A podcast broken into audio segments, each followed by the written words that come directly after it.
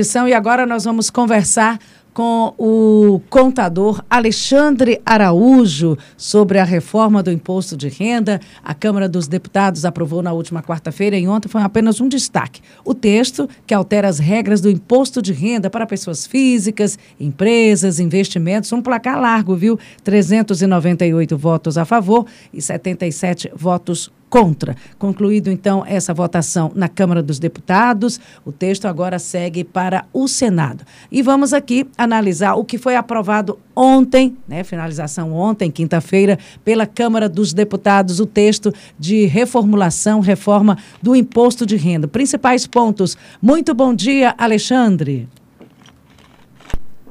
Alexandre? Tá no mudo. Bom dia. Bom dia. Diga alô aí. Bom dia, agora sim. Estamos ah, ouvindo você sim, muito bem. bem. Bom dia, Simone. Bom dia a todos os ouvintes da Teresina FM. Pois muito bem. É, o nosso presidente é, Jair Bolsonaro ele já vem é, assim organizando né, uma política de reforma tributária, né? E ontem foi uma, um, uma das dessas medidas que é justamente a redução do imposto de renda, tanto para a pessoa física, né, a pessoa CPF, como também para a pessoa jurídica, que é a pessoa empresa.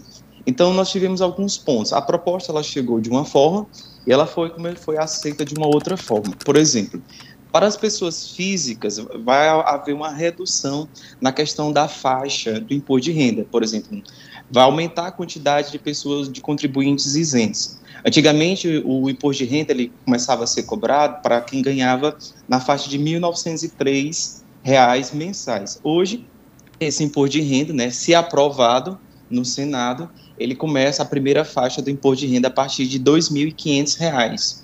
Então, nós vamos perceber que vai aumentar a quantidade de contribuintes isentos. Então, estava, a gente estava lendo sobre isso, uma estimativa cerca de 5,6 milhões de novos contribuintes isentos.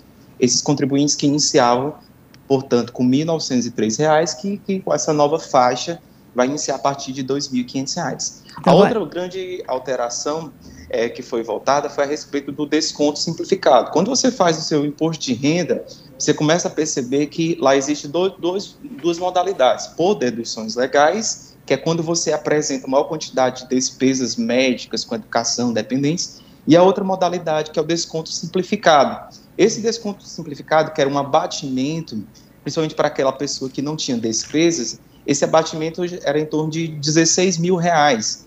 Né? E hoje esse abatimento, caso seja aprovado, ele passa a ser em torno somente de 10.563, ou seja, vai diminuir esse abatimento no desconto simplificado.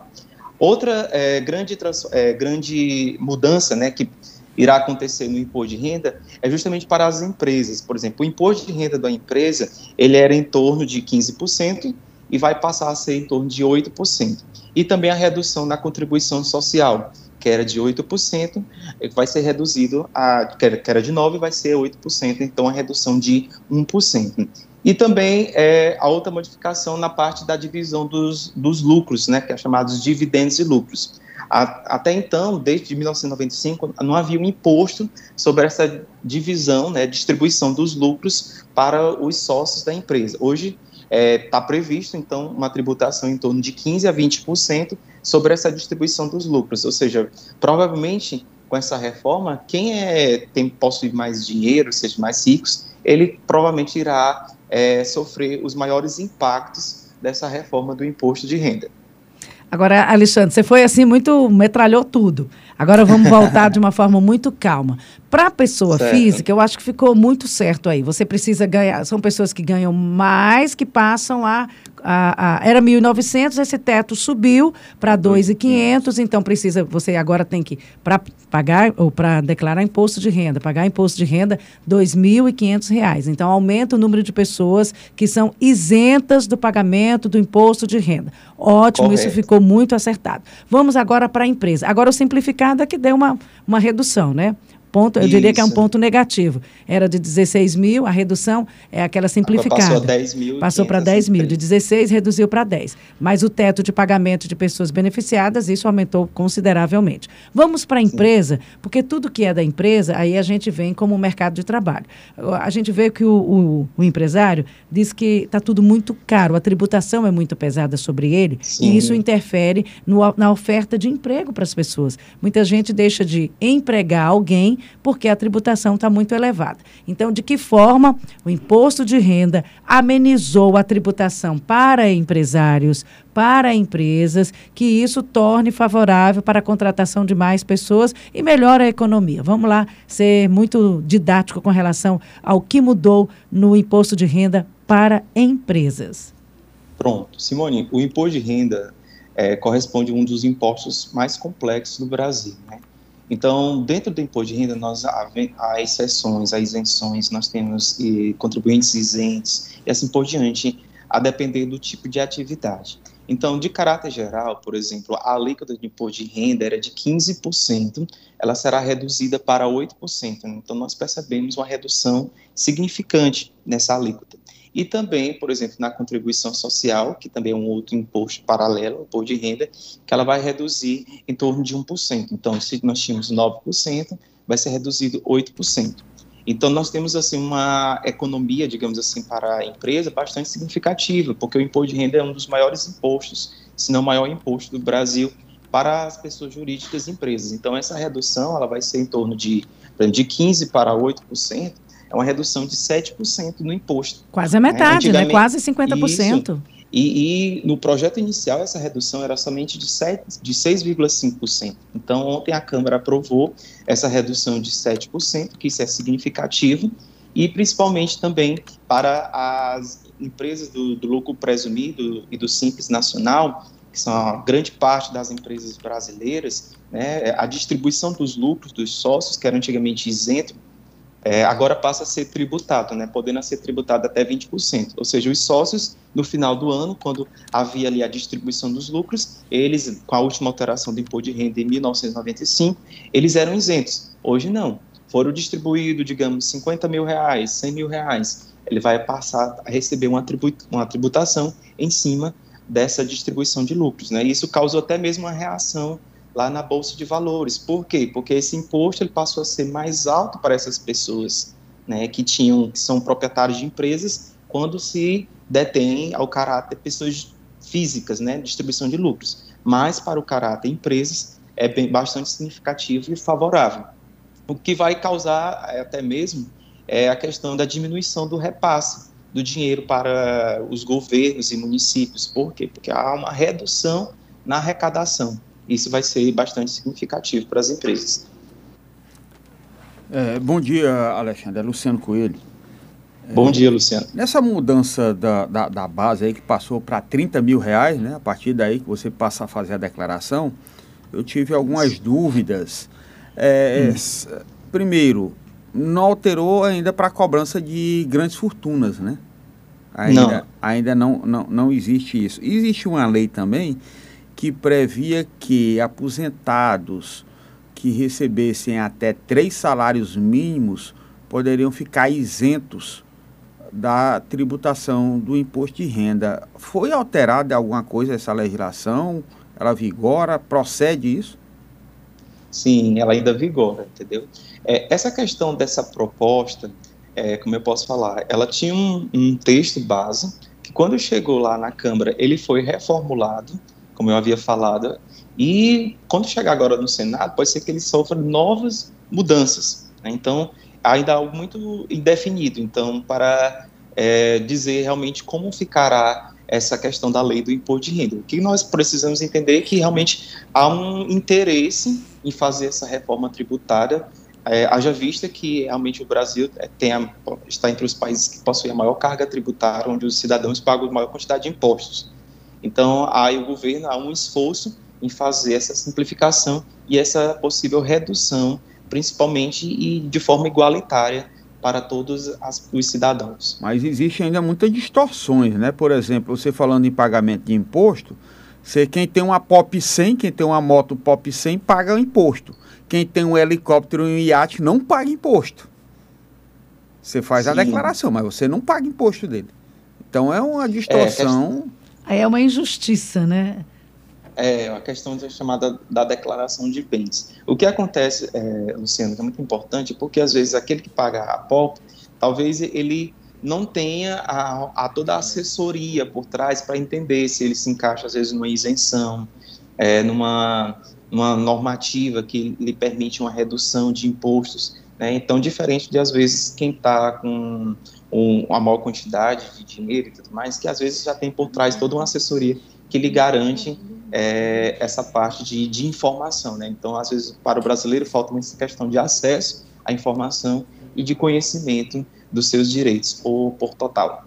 Alexandre, aí já é uma, uma análise muito. A, a, para além da contabilidade, já vai para a economia é. e para a sociologia também.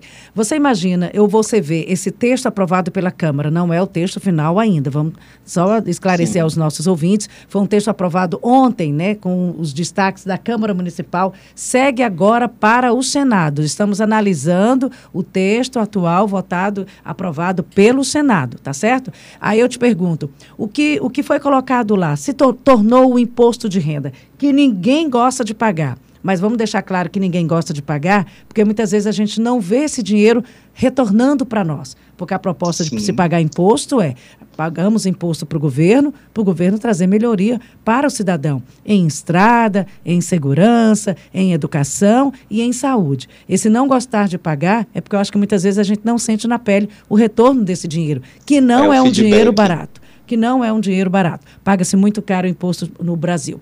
E aí, esse imposto de renda, da forma como ele está hoje, ele se tornou mais justo?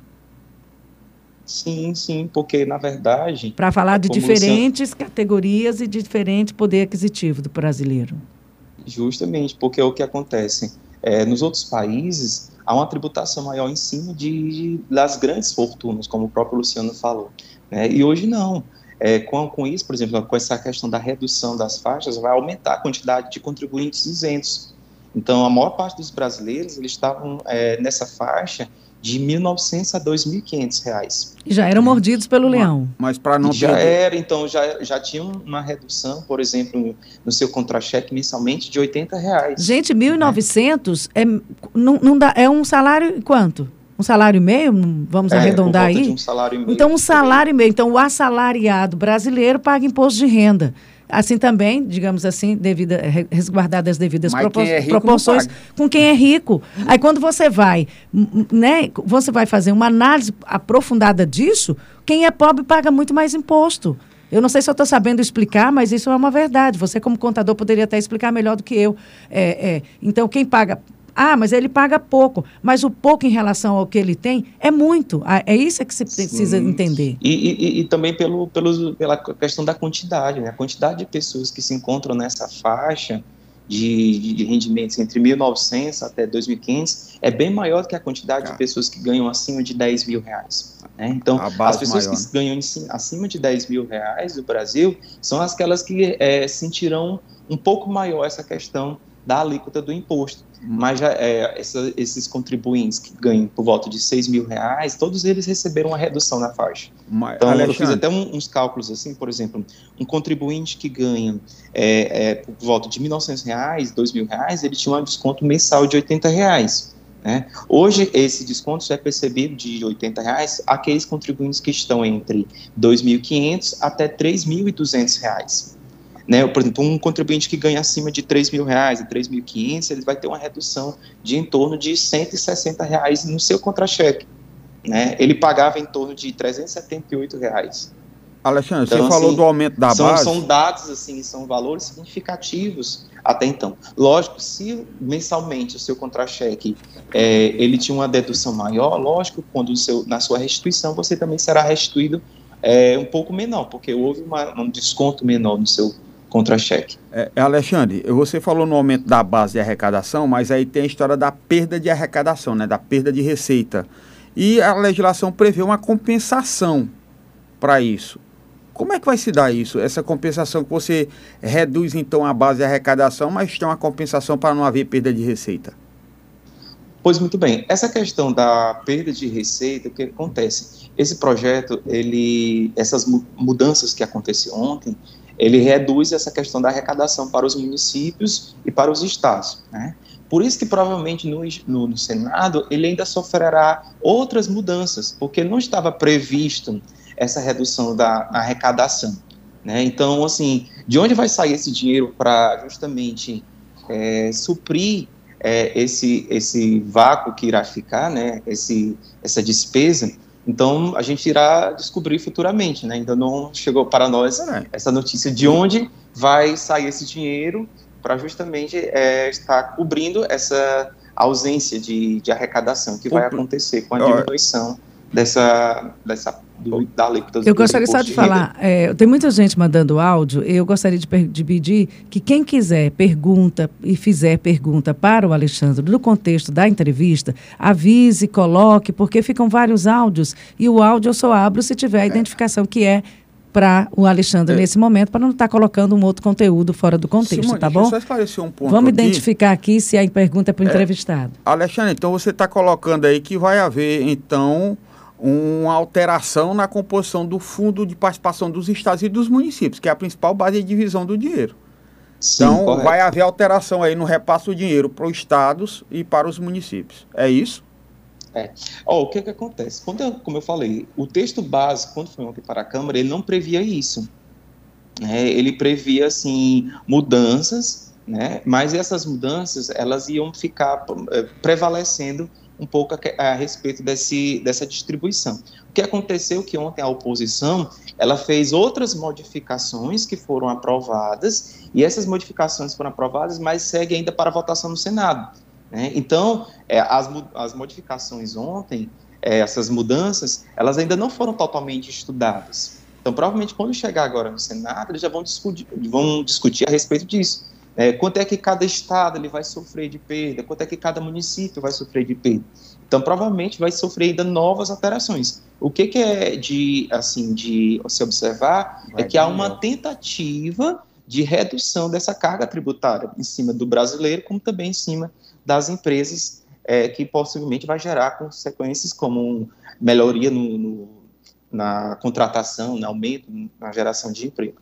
Alexandre, vamos lá dar um ping-pong para a gente atender o número maior de, de ouvintes. O Fernando pergunta: o aumento da faixa de isenção, se fosse corrigida pela inflação desde a última correção, deveria ser cerca de 3 mil reais. A partir de agora, será cobrado um novo imposto de 15% para dividendos de empresas e aplicações financeiras. O mercado reagiu, a Bolsa fechou negativamente ontem. Na verdade, Sim. para alguns, caso existirá uma dupla tributação e a arrecadação será menor em 45 bilhões de reais em tempos de crise. Pode comentar?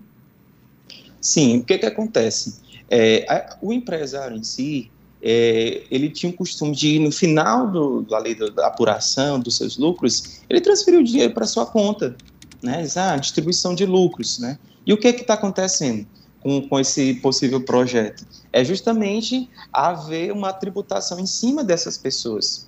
Né? É, essa questão, do, da, questão da dupla tributação acontece porque nós temos que entender que existe o faturamento da empresa e existe o faturamento, né, o rendimento do empresário. Então, tudo que a empresa ela emite nota fiscal e ela tem de seu faturamento, seus rendimentos, isso constitui realmente a receita da empresa. A receita do empresário já é uma outra coisa. Então ele está observando, ah, a minha empresa ela já paga imposto. Quer dizer que eu vou pagar imposto também? Sim, porque aquele seu imposto é o seu rendimento como pessoa física, é o seu rendimento como empresário. Né? Então isso nós temos que observar que antigamente isso já acontece em, em outras nações, em outros países. Né? O Brasil que ainda dava essa isenção desde 1995 aos empresários. Vamos tirar de quem tem, né? Bom dia, Luciano. É, bom dia, Simone. Bom dia sobre isso. Você fala essa conceituada Rádio 3 FM. É, Simone, aqui é o Antônio de Seu. Deixa eu ver essa pergunta para você. Quer dizer que policial ah, não. Aí, é, é, pois é, aí fica mandando áudio, eu fico achando que é sobre o assunto, é, o áudio aqui é sobre outro assunto, eu vou colocar em outro momento. Vamos ver aqui, pergunta para o entrevistado. É, Alexandre, bom dia. Impostos sobre grandes fortunas provoca êxodo de investidores, empresários para outros países. É mito ou realidade? É o Edu de União. Impostos sobre grandes fortunas. Aí o dinheiro vai embora? Não, o que, que nós vamos acontecer? Existe aí uma outra compensação. Nós estamos observando, é, como a Simone falou há pouco, é, as pessoas que tinham maior renda, elas não tinham, não pagavam a quantidade de impostos que às vezes uma pessoa da primeira faixa etária pagava, proporcionalmente ao que ela ao rendimento bruto dela, né? Então, o que, é que vai acontecer? Ah, existe sim, nós sabemos que boa parte do, do dinheiro da população do Brasil está concentrada em, digamos, em 2, 3% da, das pessoas. É claro que com essa maior distribuição, a empresa também ela vai haver uma compensação, porque a, vai, a proposta é, propõe a diminuição de 7% do imposto sobre a empresa. Né? Então, essa questão sobre as grandes fortunas já é um imposto que já existe nos Estados Unidos, já existe na Inglaterra, o que não existia, portanto, no Brasil. Né? Então, é, aqui era é, praticamente, e por essa questão do, do, do, do CPF, dessas pessoas que haviam, então, um grandes rendimentos, era quase como fosse um pequeno paraíso fiscal, né, digamos assim. Elas poderiam ter esses lucros e não ter essa tributação. Né? E já aquelas, para a questão de empresa, as empresas sofriam com altos tributos, por exemplo, um ICMS altíssimo, um imposto de renda, uma contribuição social, que você for observar, são, se torna muito oneroso né, para as empresas. Então, esse imposto, ele, na verdade, ele vai até mesmo compensar é, essa questão das empresas aí, que já está reduzindo em torno de 7%. Aqui a Diva está dizendo o seguinte, que o Brasil não vai perder, não. Eles direcionaram as perdas para outros tipos de impostos que antes não eram cobrados, ou seja, tiraram de um e colocaram no outro, cobriram um santo e descobriram o outro. Mas, é, com relação a CPF e CNPJ, achei muito justo. Você repassa para as empresas, você recebe o seu lucro, aí já é em forma de lucro, não sei se o nome é esse, mas eu acredito que sim. sim. E sobre esse lucro Dividendos de pessoa. Isso. E sobre a pessoa física, seus lucros é como se fosse. É um pagamento, não deixa de ser, é uma riqueza que entra, um dinheiro que entra, tem que ser tributado. Assim como acontece com o meu salário, o seu salário, o salário de todo mundo, quando a gente sim. ganha a nossa riqueza, que é o nosso dinheiro. É, é porque o que, que, às vezes os empresários eles, eles fazem? Geralmente eles misturam o dinheiro da empresa com o seu dinheiro pessoal. Né? Então, aquele dinheiro da empresa, o rendimento da empresa, é justamente para a manutenção da empresa. Aquele dinheiro que é destinado a você já é um destinado para a manutenção dos seus gastos pessoais. Então, ele é um rendimento seu mensal. E isso é que o empresário às vezes confunde, né? Ele já, já minha empresa faturou, digamos, 200 mil, tive 40 mil de lucro, mas aquele 40 mil ali é da empresa. Geralmente o empresário ele já quer pegar aquele 40 mil de lucro da empresa e já mandar para enviar, já transferir para sua conta. É, mas aí ele é não, isso... mas ele não é capital da empresa, ele passa a ser lucro do proprietário, lucro da pessoa física, não né? Aquele lucro da empresa justamente era para ser uma constituição de reserva para investimentos e assim por diante. Mas é. tem uma diferença entre prolabore e participação de lucros, né? A, a interpretação legal é diferente. Justamente, porque o prolabore, Luciano, que o prolabore é aquele salário do empresário mensalmente. Ah, quanto é o meu salário dentro da minha empresa? Meu salário é o quê? É cinco salários mínimos? É seis salários? Né? Diferente da distribuição. Distribuição de lucros, ah, nesse mês, minha empresa efetuou é, um faturamento de 500 mil, eu tive um lucro de 100 mil. Aí vou deixar 50 mil dentro do caixa da empresa e vou colocar, transferir 50 mil para o meu caixa. Então, justamente essa distribuição que começou a ser tributada. Conversamos aqui com Alexandre. Alexandre, ah, deixa eu colocar aqui, porque aí eu vou para um lugar mais certinho aqui. Ah, Alexandre. Ah, ah. Eu só estou procurando o sobrenome. Estou Araújo. Araújo. Araújo. Alexandre Araújo. Ah, ah. Contador. E a gente acha você aonde, Alexandre? Tem rede social para dar uma olhadinha e Sim, ouvir mais? Certo. Então, meu, meu Instagram é Alexandre Araújo Consultoria, né? Sempre estamos divulgando as notícias. Então, para você que deseja abrir sua empresa, você que deseja uma consultoria, estamos lá à sua disposição, prontos para lhe receber. E também tem um escritório aqui também na Zona Sul, na região do Porto Alegre, Polo Industrial. Então, fico qualquer coisa à disposição para mais dúvidas. E vamos aguardar também essa, essa votação no Senado e também como é que o nosso presidente vai, se vai vetar ou não, vai sancionar essa, essa possível reforma que já é um grande avanço no estudo da nossa tributação do Brasil. 8h30, muito obrigada, bom final de semana, bom dia para você, viu, Alexandre? Obrigada pelas participa pela participação, pela entrevista, sempre. Eu que agradeço o convite, se torna aqui à disposição. Né? Quanto mais a população conhecer a sua tributação, seus impostos, mais ela saberá consumir, gastar e investir no Brasil. Tá bom?